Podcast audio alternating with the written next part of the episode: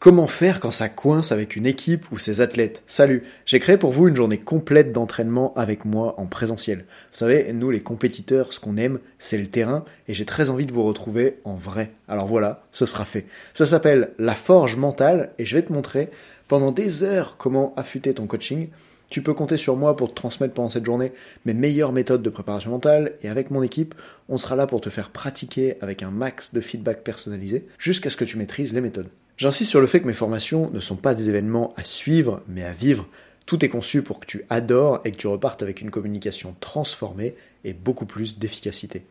Pour féliciter ceux qui écoutent le podcast comme toi, j'ai prévu 70% de réduction pour vous avec le code ROCK, ça s'écrit R-O-C-K comme la musique, mais attention, c'est limité à 5 utilisations seulement, alors comme vous êtes plus de 1500 à m'écouter régulièrement, ça va partir très vite. Donc si tu es entraîneur ou préparateur mental, inscris-toi maintenant et avant le 24 mars, tant qu'il reste des places. Tu as toutes les infos sur le lien que je vais te donner maintenant. Quand ça affichera complet, c'est trop tard. Pour ça, rends-toi sur www.bit.ly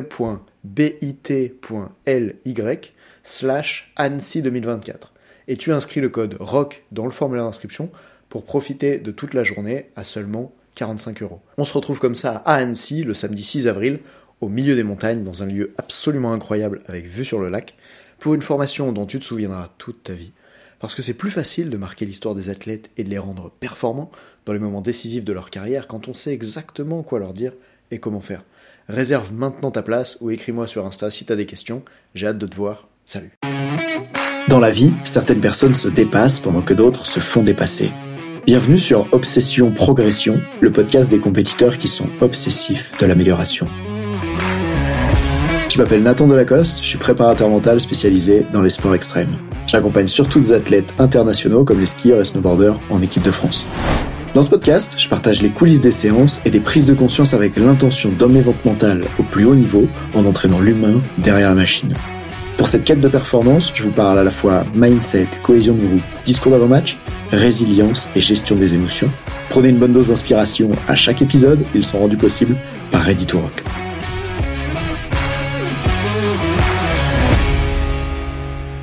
On lutte en permanence entre notre peur et notre motivation. Les grands sportifs, ils ont eu des grosses galères. Je pense que s'ils n'avaient pas fait face à ça, ils en seraient peut-être pas là aujourd'hui. Il faut réussir à surmonter sa peur, mais parfois, il faut savoir s'écouter aussi. Quand on voit aussi les progrès, ben ça t'aide à aller encore plus loin. Et puis, je suis quelqu'un qui, qui pense que chaque chose n'arrive pas par hasard. du coup, faut pas avoir peur de tomber, tomber, tomber et se relever à, chaque fois. Ma devise, ça serait garde le smile, quoi qu'il arrive. Salut à tous les sportifs de haut niveau et les entraîneurs passionnés. Aujourd'hui, je suis ravi de vous présenter un épisode spécial d'Obsession Progression où je vais vous faire découvrir Tess Le 2 une skieuse freestyle de renommée mondiale, et sincèrement, le terme est trop petit pour la décrire. Il y a quelques jours avaient lieu les championnats du monde de ski freestyle en Géorgie, et c'est là-bas que Tess a décroché son troisième titre de championne du monde à seulement 21 ans. Pour l'occasion, je vous ressors une superbe interview que j'avais eue avec elle à l'automne 2021. D'ailleurs, depuis l'automne 2021, elle n'a pas juste gagné les championnats du monde récemment, elle a aussi attrapé le titre de vice-championne olympique de Big Air à Pyeongchang et plein d'autres médailles dont je vous parle même pas au début de l'épisode, ce serait trop long. Et pourquoi c'est important? Parce qu'en fait, en écoutant l'interview qui a eu lieu bien avant tout ça, vous allez pouvoir voir d'où elle vient et comment elle s'y est préparée. Notamment, dans l'interview, elle parle des difficultés qu'elle a eues lors de ses premiers Jeux Olympiques, et quand elle va au deuxième, eh ben, elle devient vice-championne olympique. Et ça, je pense que ça mérite de l'écouter. Alors, dans cette interview exclusive, vous allez entendre justement comment Tess s'est frayé un chemin jusqu'au sommet de sa discipline, comment elle s'entraîne et se prépare pour les compétitions les plus difficiles, comment elle gère la pression et les attentes de sa famille, de ses amis, de ses fans, de ses sponsors. Elle nous révèle en fait également les clés de son succès, sa mentalité de gagnante et partage de façon comme contagieuse sa passion pour le ski freestyle. Au cours de cet épisode, vous allez découvrir comment Tess a surmonté les obstacles sur son chemin vers l'excellence, comment elle a appris à se fixer des objectifs ambitieux et à travailler dur pour les atteindre. Et puis comment elle garde sa motivation et son plaisir de skier au sommet, même lors des moments les plus difficiles. Vous allez également entendre son point de vue unique sur le ski freestyle, un sport qui demande beaucoup de créativité et une réinvention constante. Que vous soyez un skieur confirmé, un coach ou un compétiteur de n'importe quelle autre discipline que le ski, préparez-vous à être inspiré, motivé et captivé par l'histoire incroyable de Tesla 2, une championne juste hors du commun. Alors, installez-vous confortablement, que vous soyez en voiture, à vélo ou même dans le bus si vous vous rendez en compétition. Je sais qu'il y en a qui font ça. D'ailleurs, dédicace à, Michael, l'entraîneur d'un pôle, qui passe à ces jeunes dans le transport des épisodes du podcast pour les aider justement à s'éduquer sur la préparation mentale. C'est assez chouette. Donc que vous soyez dans un moyen de transport ou dans un autre, ou même à la maison sur le canapé, juste enfilez vos écouteurs et laissez-vous emporter par le mindset hors norme de Tess, qui se livre ici en profondeur sur la dimension mentale de ses performances. D'ailleurs, quand je vois les cartouches, les chutes énormes que Tesla 2 elle s'est mise pendant les championnats du monde, là les, derniers championnats du monde qui ont eu lieu, et la manière dont elle s'est relevée pour aller plaquer ses meilleurs runs et prendre ensuite le titre de championne du monde de Big Air, je suis juste inspiré de voir comment elle traverse ça et je me dis personne peut passer à côté de cet épisode, de la richesse de tout ce qu'elle offre, dans tout ce qu'elle dit. On y va. Bah écoute, je suis ravi de passer ce moment avec toi. J'avais hâte qu'on commence à discuter. Et pour commencer, j'aimerais te poser la question. Et toi, comment t'en es venu à prendre la décision de faire du ski freestyle en compétition? Alors, j'ai jamais pris la décision de faire du ski freestyle euh, en compétition. Okay. en fait, j'ai commencé le ski à l'âge de deux ans. J'ai tout de suite accroché et euh, encore plus avec le ski freestyle. Je sais pas, c'était un petit peu inné. Euh, j'avais tout, tout le temps envie d'aller au snowpark, tout le temps envie d'aller faire des sauts, d'aller faire du freeride. Enfin, tout cet aspect freestyle du ski m'attirait énormément. Mais j'aimais aussi énormément la compétition. Je pense que si j'avais pas grandi à la montagne, j'aurais trouvé autre chose euh, euh, dans lequel j'aurais été compétitive, en tout cas. Enfin, j'aurais essayé d'être compétitive. Mais voilà, j'ai ce goût à la compétition euh, vraiment depuis toute petite aussi. Du coup, j'ai réussi un petit peu à allier mes deux passions et c'est pour ça que j'ai fait du ski freestyle en compétition. Ok, excellent. Est-ce qu'à l'époque, du coup, tu avais déjà aussi le goût de la compétition sur le fait de faire progresser des propres figures? Parce que tu as dit que tu aimais faire des figures. Souvent, ça veut dire bah, les rater plusieurs fois. Est-ce que déjà, toute jeune, tu avais un peu le, le sentiment qu'il fallait travailler pour avancer? Comment ça se passait pour toi? Ouais, je pense que depuis toute petite, c'était comme ça. Euh, déjà, dans notre euh, discipline, on est obligé de, de tomber énormément avant d'arriver à, à faire à poser nos figures. En fait, la chute euh, est un passage obligatoire. du coup, faut pas avoir peur de tomber, tomber, tomber et se relever à, chaque fois. Et ça, je l'ai depuis que je suis toute petite. Euh, J'avais toujours envie de, de progresser euh, aussi vite que les garçons, euh, de progresser le plus possible, le plus rapidement possible. Et, et du coup, dès que j'arrivais à poser une figure, ben j'avais envie de, de faire encore plus. C'était toujours plus, en fait. En fait, tu facilites ma transition du coup parce que je voulais qu'aujourd'hui on parle de la progression en freestyle et j'avais envie de faire avec toi un constat. Tu vois, l'idée c'est que pour moi, franchement, je trouve que c'est dur de progresser en freestyle. Si tu compares à l'athlétisme où c'est aussi dur, par exemple, courir autour d'un stade, il y a beaucoup d'efforts à faire. Tu vas essayer de faire monter tes perfs seconde après seconde. Mais en freestyle, si tu veux apprendre une nouvelle figure, ben souvent il y a un gap à passer par rapport à celle que tu avais avant. Et euh, et puis il y a le risque qui rentre en compte, etc. Et j'aimerais bien que tu parles toi de peut-être des difficultés que tu as rencontrées dans ta progression en freestyle ou comment tu t'y prends? Qu'est-ce que ça t'inspire, ce que je raconte là? Ouais, c'est ça. Ben, en fait, nous, il n'y a pas que l'aspect physique. Enfin, dans chaque discipline, il y a un aspect mental qui est important. Mais j'ai l'impression que dans notre discipline, encore plus, parce qu'on lutte en permanence entre notre peur et notre motivation. Euh, Qu'est-ce qui prend le dessus? Est-ce que c'est la peur? Est-ce que c'est la motivation? Est-ce que c'est l'envie euh, de faire encore plus? Et du coup, il y a une petite guéguerre tout le temps parce que forcément la peur, elle est présente. Et, euh, et heureusement qu'elle est présente parce qu'elle nous maîtrise aussi, en quelque sorte. Elle nous permet de pas faire n'importe quoi. Mais quand elle est trop présente, elle nous bride. Et on n'arrive plus à s'exprimer comme on veut. Et on n'arrive plus à passer le gap, justement, d'apprendre des nouvelles figures. Okay. Et, euh, et, dès que on, on, on passe forcément tous par des moments comme ça, des moments où la peur, elle est très envahissante et on a du mal à passer au-dessus de cette peur pour pousser notre niveau et, et nos limites. Et, et c'est ce moment-là qui est dur en fait. Et euh, et je sais pas comment comment on fait vraiment pour surpasser cette peur parce que je pense qu'il y a un moment où elle est plus surpassable et je sais pas si elle se dit surpassable. Vas-y, on va prendre. je pense qu'il y a un, un, moment où on n'arrive plus à, à, surmonter cette peur et, euh, et c'est là où généralement euh, les, les freestylers sont en fin de carrière parce que ça devient trop envahissant, trop stressant, on, on se couche avec de l'angoisse. Euh, ça, c'est vraiment de la mauvaise peur. Et en même temps, du coup, quand, quand tu dis ça, il n'y a pas des fois où tu dis tiens, ça se trouve, je suis en fin de carrière euh, cette semaine, parce que j'imagine que ça c'est quelque chose qui fluctue et qu'il y a des matins où tu te lèves et tu as l'impression que tu peux pas la dépasser cette peur. Qu'est-ce que tu Ouais, c'est ça. Ben, je pense que je pense que quand elle devient trop omniprésente et que ça devient tous les jours et, qu'à chaque entraînement tu te surpasses, mais mais pas pas pas du bon côté, je pense. Euh, c'est à ce moment-là où, où on se pose des questions.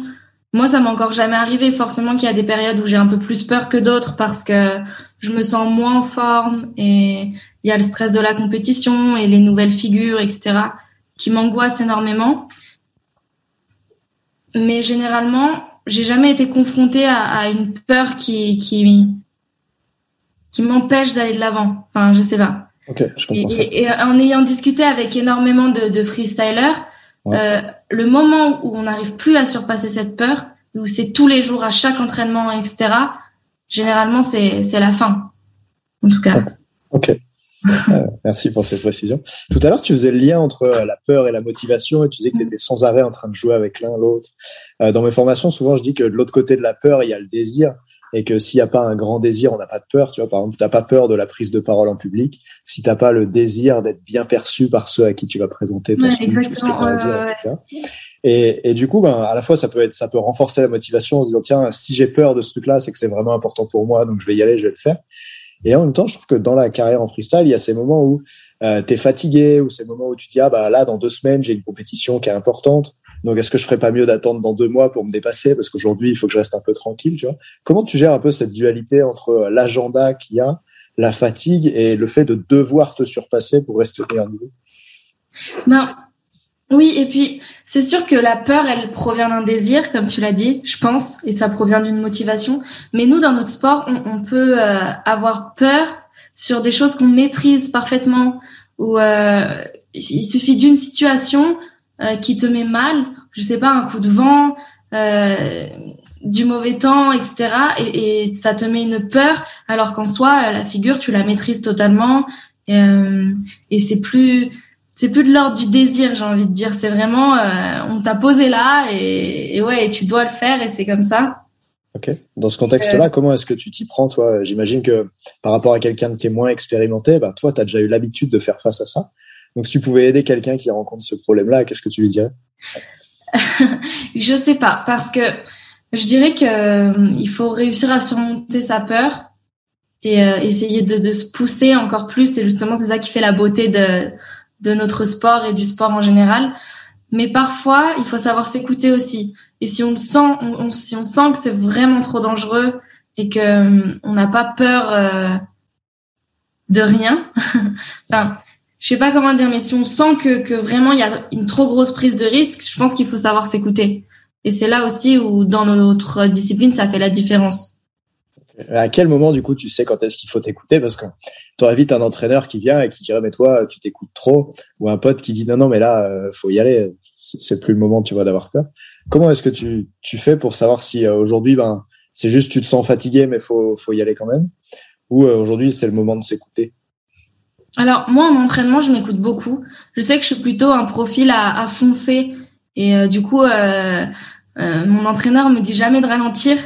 Enfin, si au contraire, me dit souvent de ralentir plutôt que de foncer parce que je suis un profil où, si on me dit pas stop, je m'arrête jamais.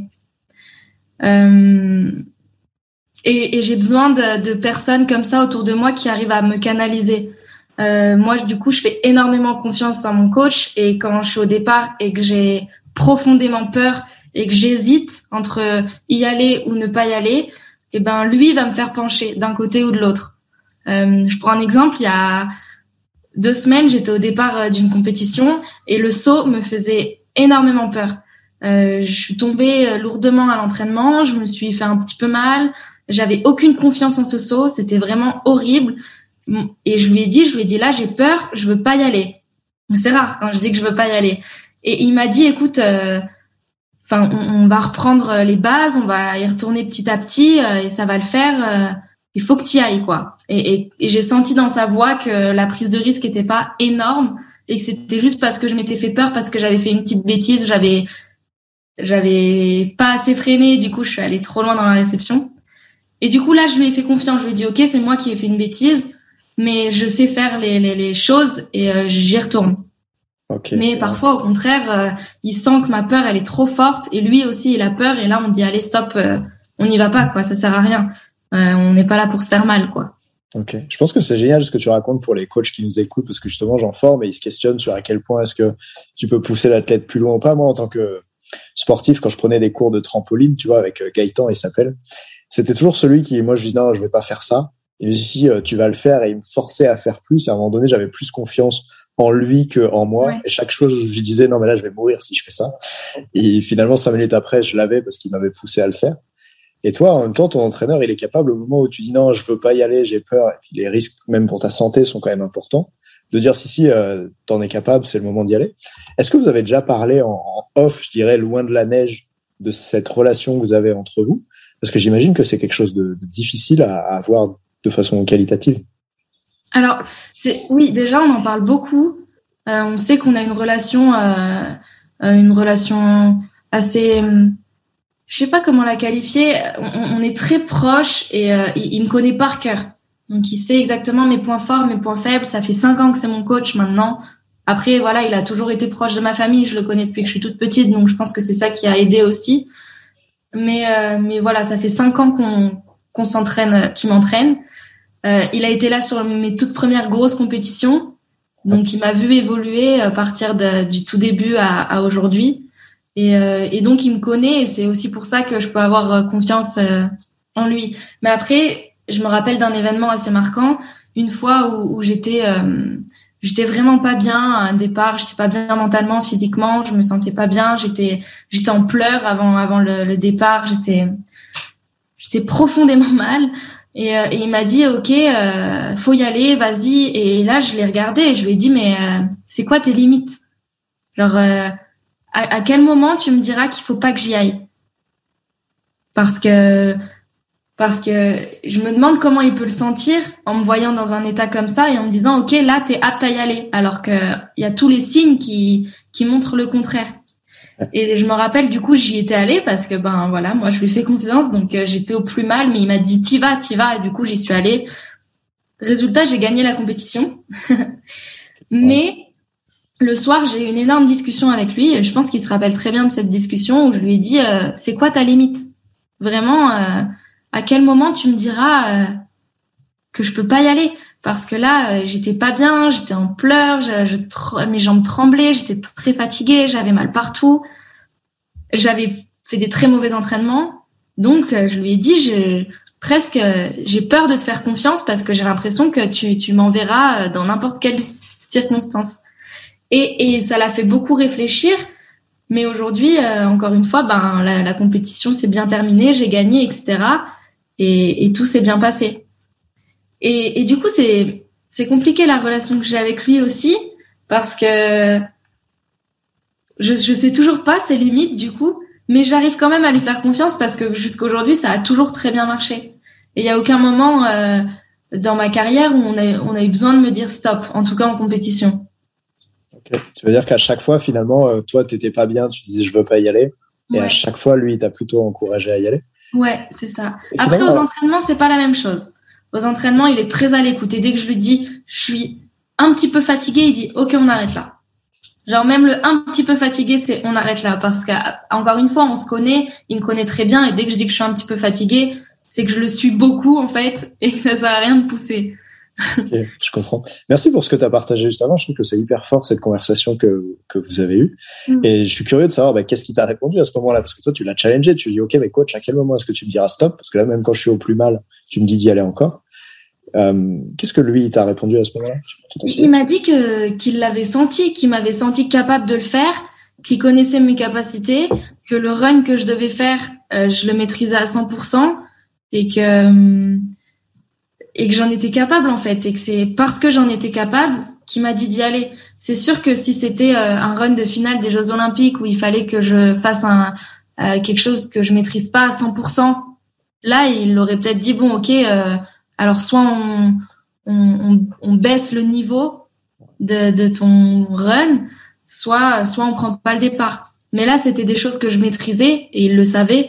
Et du coup, il n'y avait pas, euh, maintenant, après coup, il n'y avait pas une prise de risque énorme. Enfin, même si dans notre sport, il y a toujours une prise de risque, mais je pouvais pas me perdre en l'air et euh, poser sur la tête. C'était pas possible. Ouais, j'ai bien compris. Ça me permet de faire un lien avec quelque chose que je propose souvent aux entraîneurs. Moi, j'essaie de les amener sur le fait que entraîner l'athlète sur le terrain, c'est bien, mais que la relation et le coaching, ça se construit aussi en dehors, notamment avec des entretiens individuels. Euh, alors pas forcément dans un cadre assis sur deux chaises euh, dans une salle de classe, tu vois, mais aussi ça peut être, j'allais dire au bar parce que dans le monde du ski, des fois, on va y faire un tour. Ouais. Euh, je veux dire, tu vois, des discussions qui se font en dehors de la neige et de l'entraînement même à propos de tes performances ou comment vous fonctionnez dans la relation. Toi, tu dirais que ça, c'est quelque chose que vous avez souvent avec ton coach, comme celle que tu viens de citer juste avant, par exemple? Si oui, à quelle fréquence et qu'est-ce que ça t'apporte? Tout le temps. Euh, vraiment tout le temps, même. Euh, donc déjà, nous, on, est, on a une petite discipline, un petit sport. Du coup, euh, on est toujours dans des appartements un petit peu en famille. Et je sais que même quand euh, on est dans des camps d'entraînement, euh, régulièrement, euh, tous les soirs, je vais, enfin, un soir sur deux au moins, je vais lui parler, lui dire ok, c'est quoi les plans pour demain, tu me sens comment? Enfin, j'ai vraiment besoin de savoir à qui, enfin, qui me donne son ressenti sur mon état de forme, sur sur moi en fait, et, et sur ce que je serais capable de faire demain ou pas. Et, euh, et par exemple là, euh, à la dernière compétition qu'on a eue, ben la veille de la compétition, je me sentais pas super bien, justement parce que je suis tombée, je n'ai pas pu m'entraîner. Et du coup, je lui ai dit, écoute, euh, j'ai besoin de parler. Et pareil, on a discuté pendant une heure et de la stratégie de compétition, de comment on allait s'y prendre, de, de, des nouvelles stratégies qu'on allait mettre en place, même mentalement, parce qu'on essaie deux trois petites choses avant les JO pour mmh. pour savoir ce qui marche ou pas. Et, euh, et voilà, mais on en, on en, discute très très régulièrement. Ok, trop bien. Bah, merci. Je pense que ça donne de la clarté sur sur l'importance de ce truc-là. Ouais, ouais, bah, pour nous en tout cas, la relation. Euh, enfin, il y a, y a presque autant de coaching en dehors du ski que, que sur les skis. Enfin, c'est vraiment, on, discute beaucoup. Euh, je sais que même là, je pars dans une semaine sur un camp d'entraînement qui est important. Euh, tous les trois jours, il m'appelle, il me dit écoute, est-ce que tu as pensé au saut que tu veux faire à comment tu veux t'y prendre, etc. Enfin, c'est, important d'entretenir ça. Trop bien. Est-ce qu'il y a une figure en particulier sur laquelle tu t'es euh, cassé la tête? On pourrait me dire elle était facile pour d'autres, mais euh, longue à venir pour toi. Est-ce qu'il y a quelque chose comme ça dans ta carrière? Alors, il y a une figure, bah oui, mais je me casse toujours la tête dessus. Ah, ok, tu veux bien en parler? euh, Comment? Tu veux bien en parler? Ouais. Alors, bah, en fait, c'est le, un, switch double cork. Donc, en fait, on part en arrière, euh, on passe deux fois la tête en bas et on ratterrit en arrière. Et, euh, et donc, c'est une rotation que j'arrive pas à avoir. J'arrive pas à trouver le, bon axe de rotation. Et ça fait euh, trois, quatre ans que j'essaie sur l'airbag et que ça marche pas. Et donc, il y a de plus en plus de filles qui le font, etc. Ça marche pas. Mais du coup, on, là, ça, cette année, on, je l'ai même pas réessayé. On a arrêté de s'acharner là-dessus et on essaie une autre figure euh, complètement différente. Euh, voilà. Enfin, on s'est dit que bon bah si je l'avais pas, c'était pas grave parce que dans notre discipline, il y avait euh, 50 000 figures et que j'arriverais à me démarquer autrement. Et justement, pourquoi pas essayer de faire des choses que les autres ne font pas. Et encore une fois, ça, ça, a été une longue discussion. ok, entre vous. D'abord, un point qui est important, je trouve, en freestyle, c'est que bah il y a des figures qui peuvent te permettre de marquer plus de points Mm. et ou que peut-être même la plupart des athlètes vont faire, que du coup tu peux te sentir obligé de faire parce que le niveau il est là, les personnes font ces trucs-là. Et du coup, je me demande, ben, jusqu'à quel stade est-ce que je m'entraîne sur ce truc-là, même si j'y arrive pas, ou euh, alors je décide d'abandonner et d'aller faire une autre figure ou de trouver un autre truc exceptionnel à plaquer. Tu vois? Comment tu sais, euh, qu'est-ce qui t'a fait dire, bon, bah là, après 3-4 ans, le switch double, je l'essaye même plus et je vais aller bosser autre chose? Ben justement, c'est qu'il y a encore tellement de choses à faire euh, en figure que que je peux apporter une figure qui a le même niveau technique mais qui est complètement différente. Et euh, c'est d'ailleurs ce que j'ai fait.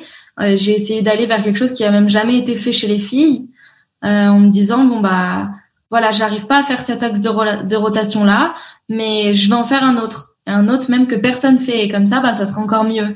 Et bon bah j'aurai jamais cette figure mais mais c'est pas grave.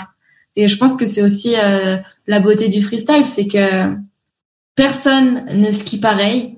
Euh, personne euh, a les mêmes axes de rotation les mêmes le même style etc et tout le monde crée sa petite sa petite image quoi Et, euh, et le but aussi, c'est d'être différent. Donc c'est sûr qu'il faut suivre la progression, mais c'est vrai que moi j'ai toujours été dans un, un, une optique de, de voir plus loin et de, de faire toujours des choses que les autres ne font pas. Par exemple, s'il y a une fille qui, qui fait un nouveau saut, je vais me dire ok, euh, c'est dingue, mais je vais travailler un autre nouveau saut, pas celui-là. Ok. Qu'est-ce qui te fait prendre cette décision-là? Bah que j'ai envie de me démarquer et que c'est le but un peu dans notre sport de faire quelque chose de différent. Et euh, et puis ouais, je, je crois que c'est tout. Comment on en vient à, à inventer des figures qui ont encore jamais été faites, puisque là c'est de ça, tu vois, dont tu parles. Tu dis bah les autres filles le, le font pas. Alors peut-être que celle dont tu parles, les, les gars le faisaient déjà, si j'ai bien Ouais. compris. Tu vois, c'est un truc que moi j'ai pas expérimenté en freestyle, c'est d'essayer de mettre des figures que les autres n'ont jamais fait. Et toi, bah voilà, toi t'es à ce, à ce niveau-là. Comment on en vient à se dire tiens, bah, je vais faire quelque chose qui a encore jamais été fait? Bah, Comment alors tu en gères fait, ça? Euh, déjà, c'est très compliqué de faire une figure qui a jamais été faite chez les, enfin, chez les garçons et chez les filles. Euh, je pense que tout a été un petit peu exploré. Euh, maintenant, euh, on est au stade où on peut rajouter des demi-tours, des tours de rotation, mais ça sera jamais la création d'un nouvel axe de rotation, quelque chose de complètement nouveau. Par contre, chez les filles, il y a énormément de choses à faire. Il y a encore plein plein de figures qui n'ont pas été faites. Et, et moi, c'est là-dessus que je veux jouer. Je sais que j'aurai jamais Enfin là, avec tout ce qui a été fait, j'aurais pas la capacité de créer un nouveau saut. Par contre, j'aurais la capacité de faire euh, des choses que, que les, les autres filles ne font pas et d'être la première fille à faire telle ou telle figure. Et ça, c'est quelque chose qui me tient vraiment à cœur. Me dire, ok, ben, ben, moi, j'ai peut-être eu l'idée de faire une figure que, que, que les mecs font, mais les filles on n'y ont pas pensé en fait. Et, euh, voilà, je, c'est dommage hein, de plus pouvoir créer, mais on arrive à un niveau de la discipline euh, tellement incroyable qu'il y, a- a plus trop de place pour la création. J'entends ça. À propos de ces figures, euh, je parlais de ce que j'ai vécu à mon petit niveau et j'ai entendu des athlètes à un plus haut niveau en parler. Comment ça se passe quand tu perds une figure que tu savais déjà bien faire? Tu vois, je sais pas comment ce soit un 5-4 en wake ou d'autres figures en snowboard, ou des fois je peux les mettre 50 fois dans, dans une année et puis je reviens la saison d'après ou même juste la semaine d'après et j'y arrive plus, je la trouve plus. Est-ce que toi, tu as déjà vécu des choses comme ça? Il y a Simon Biles qu'on a parlé un peu au dernier jeu, ce qu'elle a vécu Ouais. en gym avec les pertes de repères dans l'espace, etc. Euh, comment toi, tu fais face à ça si ça t'arrive? Alors, ça m'est déjà arrivé, euh, jamais très longtemps. Mais je, je connais des gens qui ont perdu des figures pendant un, deux ans avant de réussir à les, à les refaire. Euh, moi, c'était plus question de, oui, pendant euh, deux, trois semaines, euh, j'y arrivais plus. Je sais pas pourquoi, j'ai aucune réponse à ça, mais j'y arrivais plus. Et, euh, puis d'un coup, ça revient. On sait pas pourquoi, mais ça revient. Et je pense que voilà, c'est une question de repère et c'est peut-être aussi une question de routine. On fait tout le temps la même chose, on répète la figure 50 fois et d'un coup, bah, on n'a plus le petit truc qui nous faisait réussir cette figure et peut-être on n'a plus la concentration qui nous faisait réussir cette figure. On se concentre plus sur les mêmes choses. Euh, par exemple, on doit se concentrer sur la sortie du saut, sur les regards en l'air, sur, euh, enfin voilà, plusieurs petits trucs techniques. Et si on en oublie un, on- ça peut nous faire louper la figure. Et parfois, on, on se dit, ok, on maîtrise cette figure parfaitement, et du coup, on oublie les bases de comment on a appris à faire cette figure. Donc, t'en reviens à ces bases-là de qu'est-ce qui Ouais. va faire que cette figure a marché. Exactement. Et parfois, ça peut prendre du temps. Parfois, ça peut prendre euh, trois semaines, un mois, six mois, un an. Euh, parce qu'on retrouve plus euh, le petit truc qui a fait euh, que ça a marché. Parce que parfois, on va nous donner les détails techniques pour que ça marche. Mais parfois, ça va marcher pour quelqu'un et pas pour quelqu'un d'autre. Ok. Alors, tu fais quoi? T'as un carnet de notes? Parce que moi, des fois, pour le wake, je me dis, Nathan, en fin de saison, il faudrait que tu notes qu'est-ce que tu as fait précisément pour réussir. Parce que des fois, je reviens sur le parc l'année d'après et je me dis, mais comment tu faisais déjà pour réussir ce truc-là avant? Ouais. Euh, Alors, toi, est-ce que tu as des détails techniques que tu notes par rapport aux figures? C'est un peu à, à l'image d'un pilote de rallye ou quelque chose comme ça? Eh ben, alors on, on en a déjà parlé. Mon coach m'a dit que c'était une bonne idée. Après, j'arrive à retenir généralement Euh, parce que dès que j'apprends une figure, euh, mon coach me dit bon bah, est-ce que tu sais pourquoi ça a marché? Là Ouais. Par exemple, quand tu l'essaies plein de fois et que d'un coup tu y arrives, je vais remonter au départ. Il va me dire ok, qu'est-ce qui a fait que ça a marché? Donc là, là, je vais devoir lui sortir les trucs qui me sont passés par la tête et parfois des trucs qui, lui, sont incohérents pour lui techniquement.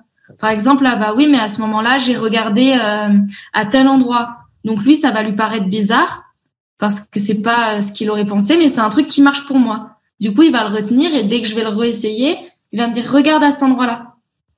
Parce qu'il sait que c'est quelque chose qui marche pour moi. Par exemple, dans la dans une des nouvelles figures que je suis en train d'apprendre, ça paraît bizarre, mais juste avant d'arriver sur le saut, pareil, on arrive en arrière, et eh ben je quitte le saut du regard et j'envoie ma figure. Donc c'est quelque chose qu'on fait pas normalement, mais moi ça me permet de mettre plus de jus, un plus d'inertie avec mon corps. Et, euh, et du coup c'est quelque chose qui marche. Donc j'ai besoin de garder ce truc où il faut que je perde le, le, enfin le dernier mètre euh, avant la, la, fin du saut.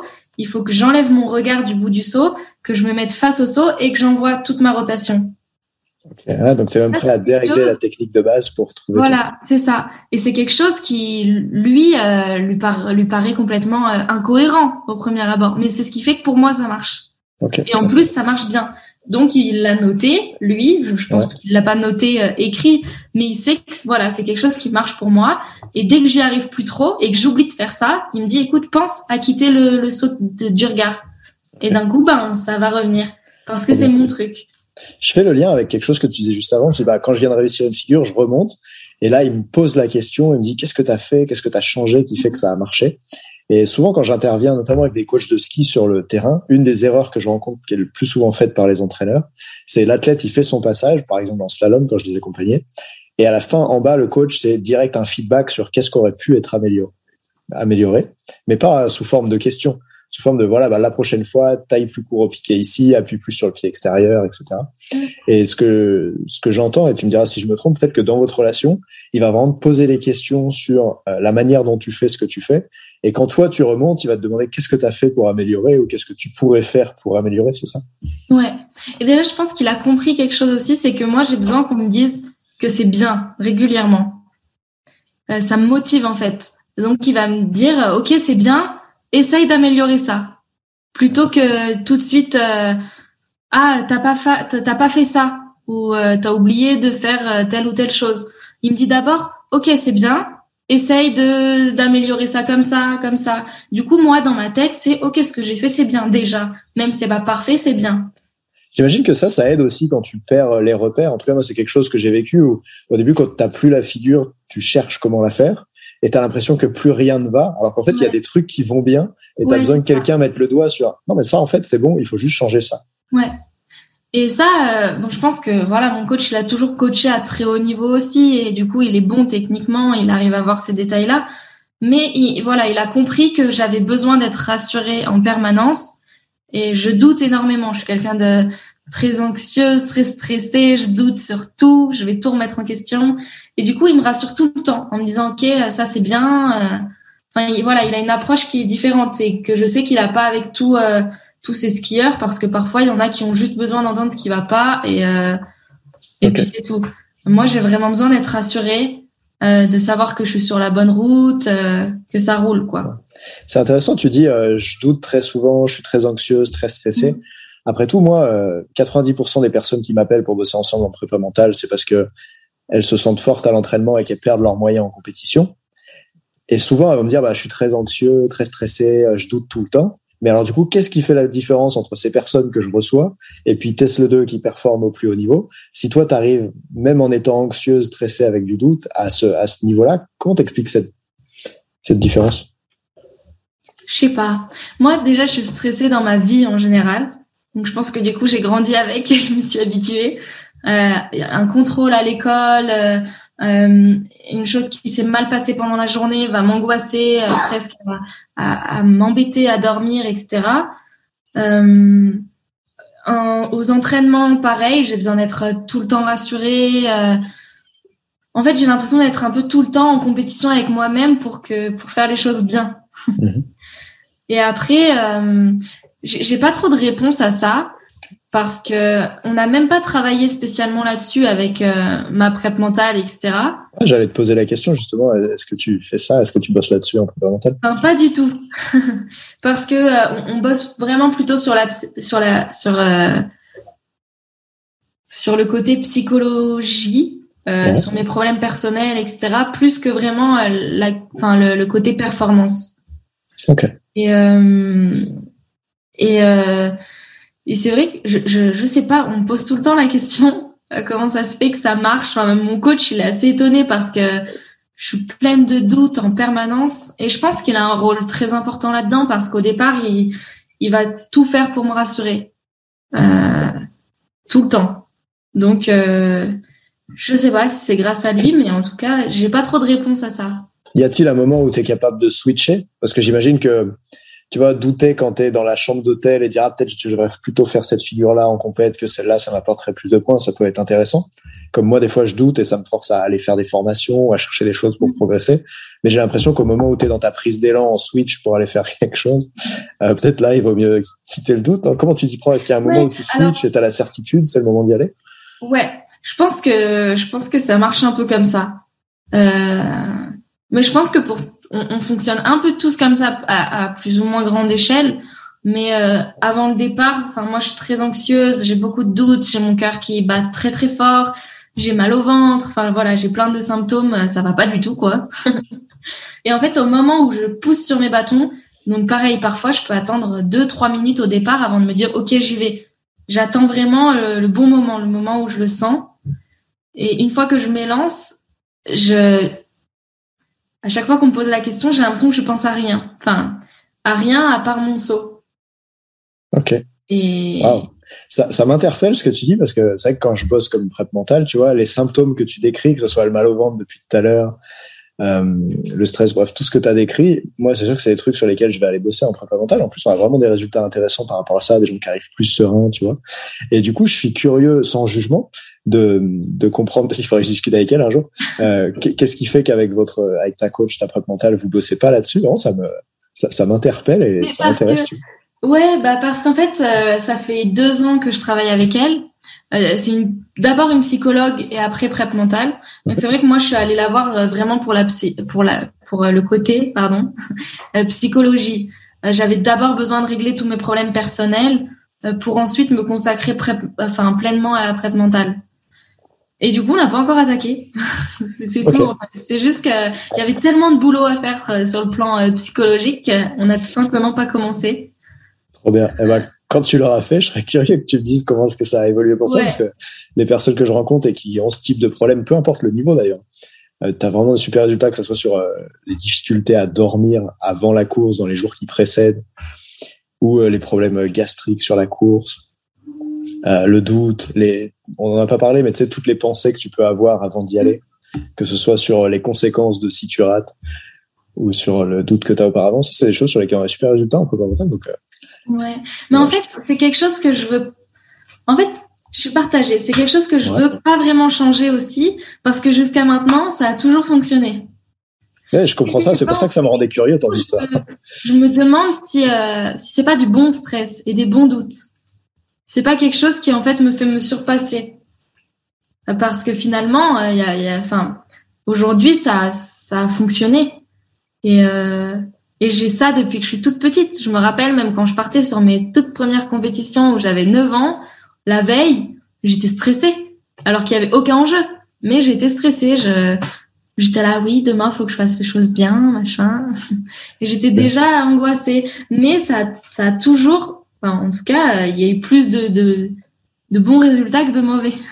Du coup, je me, après, voilà, je, je, je, passe pas des nuits horribles, je dors quand même bien parce que je fais un peu de sophro avant de me coucher. Enfin, j'ai quand même deux trois techniques comme ça pour me calmer un peu. Donc, euh, je dors relativement bien, euh, etc. Mais vu que je suis quelqu'un de stressé et d'anxieuse tous les jours, ben en compétition ça, ça se multiplie un peu, mais mais je me j'ai peur de l'enlever en fait aujourd'hui. Ouais, T'abordes un sujet intéressant. J'espère que les personnes ont regardé l'interview jusque là parce qu'avant on parlait des problèmes que tu peux avoir avec le stress. Mais en fait, en effet, ça peut être utile. Il y a plein de recherches scientifiques là-dessus sur euh, tous les bénéfices que ça peut apporter le stress. Donc ma ma réaction avant était pas de dire oh mais t'es stressé, il faut absolument enlever ça et tout irait mieux. Ouais, ouais. Et, et j'entends bien du coup que pour toi c'est même quelque chose d'important. Tu sens que ça peut être utile. Et je crois que tu es en train de me façonner une transition toute faite vers l'autre sujet dont je voulais parler avec toi, euh, qui est euh, l'expérience que tu as vécue aux, aux derniers Jeux Olympiques.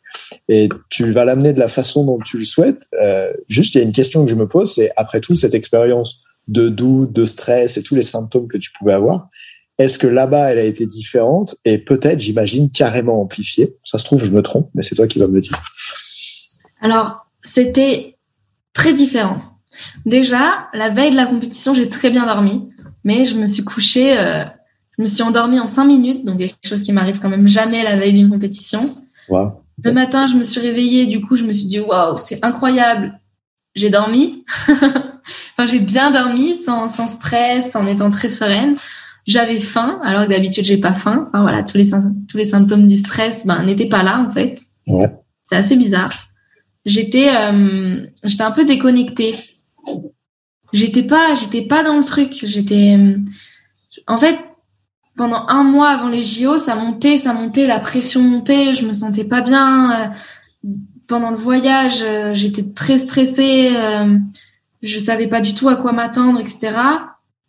Pendant les entraînements, j'étais stressée, mais encore une fois, c'était du bon stress. J'avais fait des très bons entraînements, tout bien. Et le jour de la compétition, euh, j'étais dans une, dans une zénitude incroyable. Assez bizarre. Et euh, après, ce que j'ai du mal à déterminer, c'est que j'ai pas mal skié et j'ai pas, euh, je suis pas, je suis passée à côté de ma course, mais euh, quand je regarde ce que j'ai fait, j'étais pas du tout à côté de la plaque en fait. J'ai juste fait une petite erreur de, de jeunesse où en fait j'ai oublié de freiner. Du coup, ça m'a fait prendre trop de vitesse et impossible de poser mon saut avec autant de vitesse. Mais avant, tout s'est très bien passé. J'ai fait un, un, des meilleurs runs de toute ma vie ce jour-là. Euh, du coup, j'ai du mal à déterminer vraiment ce qui s'est passé et je serais incapable de dire si c'est par rapport au, stress, euh, aux angoisses, à l'événement, etc. Parce que finalement, c'est une erreur que j'aurais pu faire à l'entraînement ou, euh, ou sur une autre compétition. Enfin, cette erreur, je l'ai refaite, et je l'avais déjà fait avant et je l'ai refaite après. Euh, c'est quelque chose de courant dans notre sport de, de faire une erreur de vitesse. Ouais, je comprends. Du coup, ce que c'est tombé, le, tombé le mauvais jour. Du coup, j'arrive à, j'arrive pas à avoir du recul sur cette compétition. Je sais pas ce qui s'est passé. Ok. Ah, du coup, ce que j'entends, c'est que pour cette petite erreur-là, bah, t'as pas eu un résultat qui était du tout à la hauteur de tes attentes. Et en même temps, quand on en avait parlé euh, en off, tiré au téléphone avant de faire l'interview aujourd'hui, j'avais l'impression que cette course, les Jeux Olympiques, pour toi, c'était vraiment un événement particulier qui s'était passé différemment et où ouais. il y avait des choses sur lesquelles, je crois que j'ai écouté même un autre podcast que tu as fait avec Julia, je crois, c'était son prénom, euh, où vous parliez de, ce que tu avais vécu de difficile avant euh, l'événement et peut-être les enjeux. Est-ce que tu veux bien euh, parler de ça? Parce que je comprends que le jour J de la course, toi, tu arrives à identifier seulement une, erreur, celle d'avoir été trop vite. Mais finalement, dans ce qui a précédé la course, euh, qu'est-ce que tu as vécu de difficile et de plus difficile qu'en allant aux X Games ou au championnat du monde peut-être? Bah, ce que j'ai vécu de difficile, c'est que déjà, c'était pas du tout comme les autres compétitions. Euh, je me rappelle, même six mois avant les JO, on m'avait dit oui, euh, faudrait peut-être envisager à prendre un autre téléphone pour pas être trop embêté avec les médias, pour avoir que les, les personnes proches de toi qui peuvent te contacter, etc. Et puis, il faudra couper tes réseaux sociaux pour pas que tu lises des choses qui t'angoissent. Euh, voilà. Et en fait, tout ça m'avait énormément perturbée parce que c'était pas comme d'habitude. Moi, j'avais besoin, euh, en fait, que ça change pas. Enfin, mon téléphone, moi, je regarde Instagram la veille d'une compète. Ben, j'avais envie que la veille des jeux, je puisse regarder Instagram pareil. Ok, ouais, j'entends ça. Euh, finalement, j'avais l'impression d'être un peu coupée et pas trop savoir ce que j'avais le droit ou pas le droit de faire. Euh, du coup, j'avais énormément de médias. Euh, qui s'intéressait à moi. C'était la toute première année. Donc encore une fois, je savais pas comment gérer ça. Euh, voilà, on m'avait dit oui, il faut faire attention parce qu'il y a des journalistes qui peuvent t'appeler euh, euh, parce qu'ils ont ton numéro de téléphone. Du coup, faut filtrer, faut pas répondre, etc. Mais moi, j'étais là, j'avais 16 ans. Bon bah, faut pas que je réponde à quoi, à qui, comment. enfin, c'était très compliqué. Et, et, du coup, tout le monde faisait très attention. Mais en même temps, finalement, moi, j'avais, j'avais rien de d'habitude avec moi. Je sais pas, c'était. Ouais.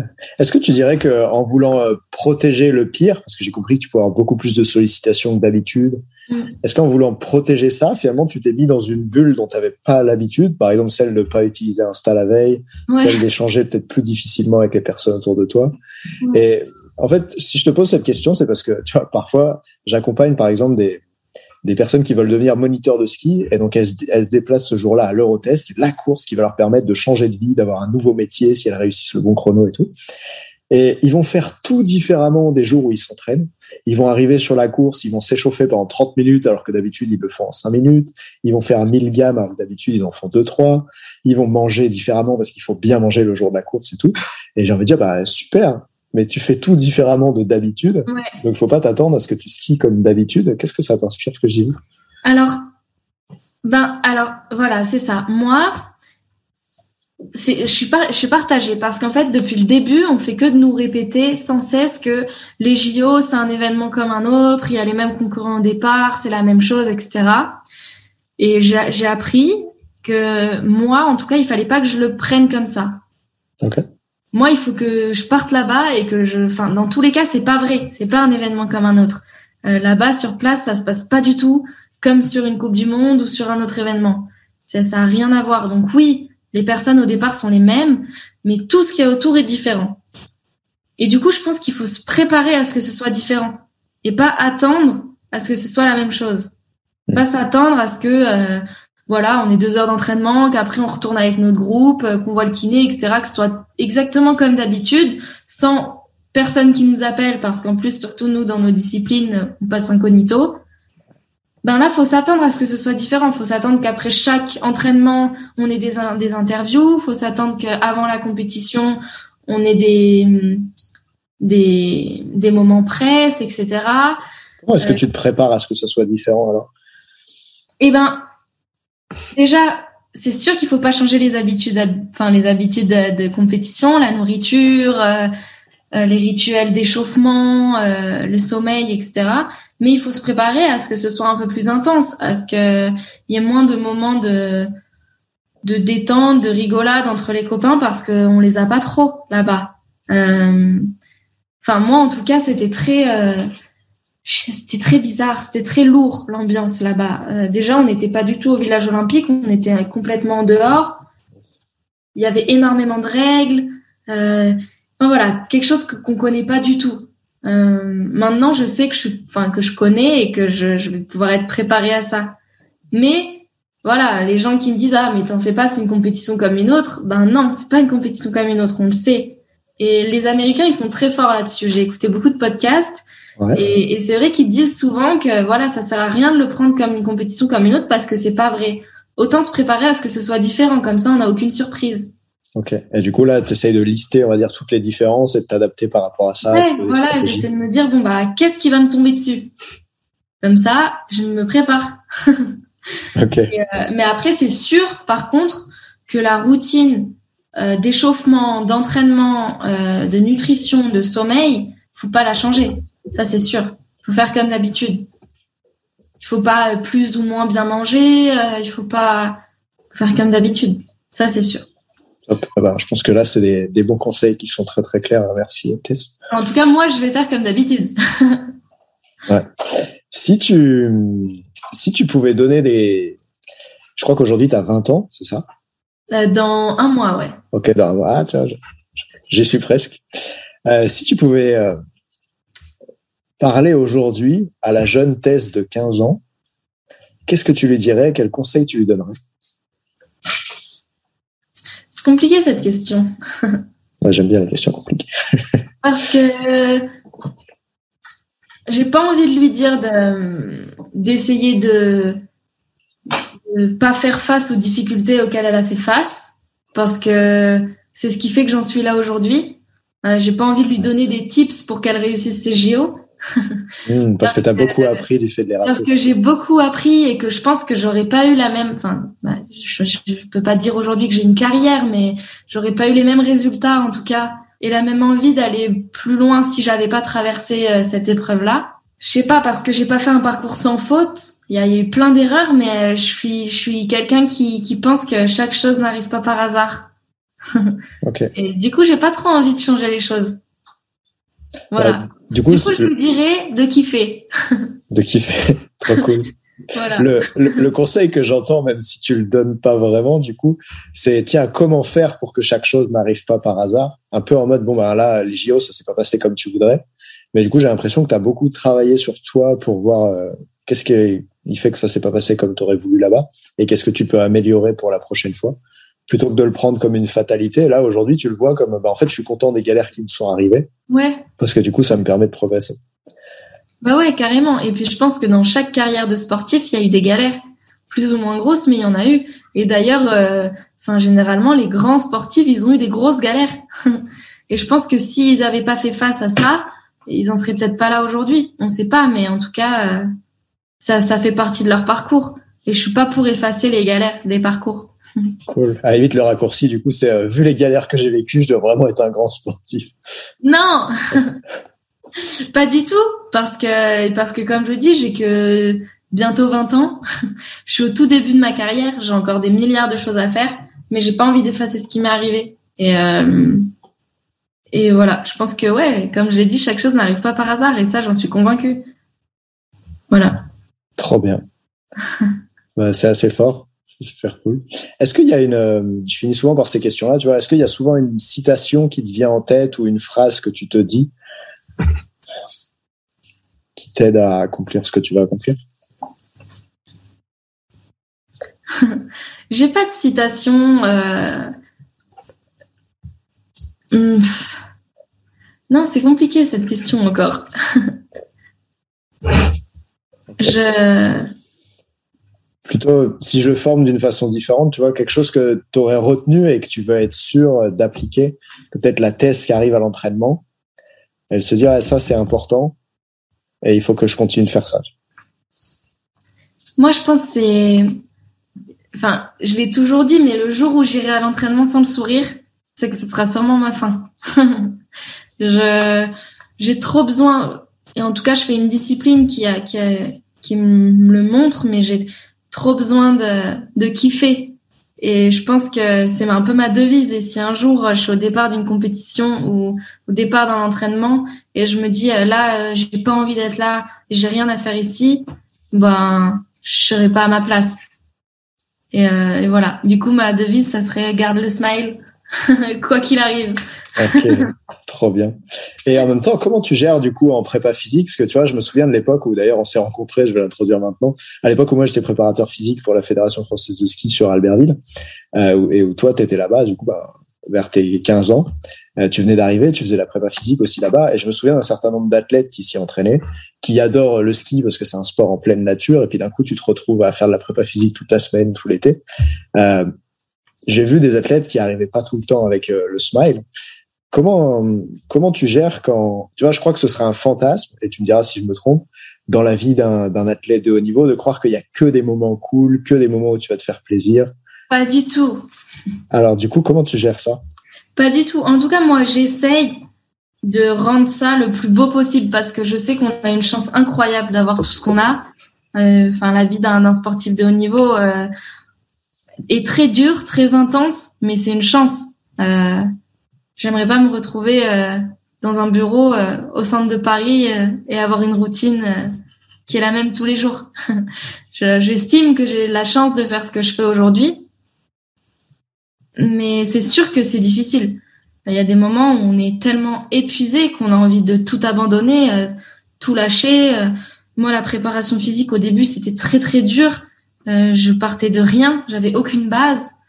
Euh, on m'a imposé ça, on m'a dit bon bah là il va falloir que tu fasses tant d'heures par semaine.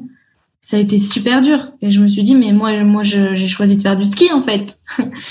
moi j'ai choisi de faire du ski parce que c'est ça qui me fait kiffer mais tout le reste je veux pas, euh, j'ai pas envie. Euh. Et puis après ben j'ai appris que ça ça allait me rendre meilleure sur les skis et que déjà on avait la chance de faire un métier entre guillemets, un métier passion, mais il y a forcément des inconvénients. Et ça fait partie des petits inconvénients et il faut essayer de les transformer en quelque chose de positif. Aujourd'hui, j'ai un groupe d'entraînement qui est cool, j'ai un prep physique qui est incroyable. Et du coup, quand j'arrive le matin en prep physique, alors que je déteste ça, je déteste la muscu, je déteste le vélo, je déteste tout ça, mais je me dis, ok, c'est cool, je suis entourée de bonnes personnes et on va essayer de rendre ça cool. Il y a des jours où c'est plus dur que d'autres, mais en tout cas, j'essaye de le faire. Ok, waouh je te remercie pour ce que tu partages là, c'est super fort. Et, et du coup, j'entends que, ouais, en effet, il n'y a pas à courir après le fantasme de ça va tout le temps être bien, tout le temps être agréable. Ça pas. C'est ça. Mais, toi, est-ce que tu. Ouais, dans rien. De rien, non, c'est clair. Et toi, ce que tu dis, du coup, quand tu dis garder le smile et kiffer, c'est plus avoir une vision globale du truc. Et de ce que j'entends, c'est comment est-ce que, quand je vais faire un truc qui me plaît pas, par exemple le vélo, la muscu, comment je peux le connecter à mon objectif final, devenir une meilleure thèse ou euh, réussir telle, telle compétition. Et aménager un peu l'environnement pour que ça soit moins désagréable. Par exemple, t'entraîner avec des personnes avec qui tu as de bonnes relations Ouais, euh, exactement. plutôt que, que de mauvaises, je dirais. Ouais. Du coup, c'est c'est super ce lien que tu fais parce que tu vois, c'est deux trucs que j'enseigne dans les formations. C'est comment tu te connectes à la motivation qui est vraiment importante pour toi, même quand c'est dur, et comment tu aménages l'environnement pour que ce soit plus facile Mm. de pas avoir à être, tu sais, un peu dans le rêve à l'américaine, soit discipliné, travaille dur et tu vas y arriver, tu vois. Ouais, Ou ouais, plutôt ouais. comment tu peux adapter l'environnement pour que ce soit plus facile? Ouais, c'est clair. Et puis, encore une fois, moi, je vois ma progression, je vois mon corps qui évolue euh, dès que je fais de la préparation physique, je, je vois que ça avance dans, dans le bon sens. Euh, et je sais, voilà, que, que ça va me rendre plus forte sur les skis. Et, et, et quand on voit aussi les progrès, ben ça t'aide à aller encore plus loin. Et puis parfois, pendant deux mois, il y aura aucun progrès. Tu vas stagner, même, parfois tu vas régresser. Ça me fait beaucoup. Enfin, j'ai l'impression qu'on le retrouve beaucoup en préparation physique. Parfois, pendant deux semaines, on va être dans une forme incroyable. On va réussir à faire, on va réussir à faire des choses que on fait pas. Et puis la semaine suivante, c'est la catastrophe et on retrouve notre niveau d'il y a cinq ans, quoi. C'est, c'est ça qui est dur à accepter, mais c'est aussi ça qui est beau. Mais moi, l'objectif final que j'ai, c'est de me dire, OK, à la fin de l'année, est-ce que j'ai une image plutôt positive ou plutôt négative de tout ce qui s'est passé? Et à partir du moment où c'est positif, pour moi, j'ai tout gagné. Quand je regarde en arrière et que je me dis, OK, ben là, ce que j'ai fait, c'est cool et je me suis amusée, même s'il y a eu plein de moments durs et que plein de soirs, je suis rentrée et j'avais envie de tout casser parce que ça m'énervait. Mais si l'image globale à la fin, elle est positive, ça veut dire que j'ai réussi ce que je voulais faire. Waouh. Magnifique. Bah, je suis bouche j'ai rien à rajouter après ça et je te propose Tess, comme je sais que t'es très occupé, qu'on termine euh, là-dessus. Je te remercie beaucoup, c'est, c'est fantastique. Bah, c'était avec plaisir. Merci à toi.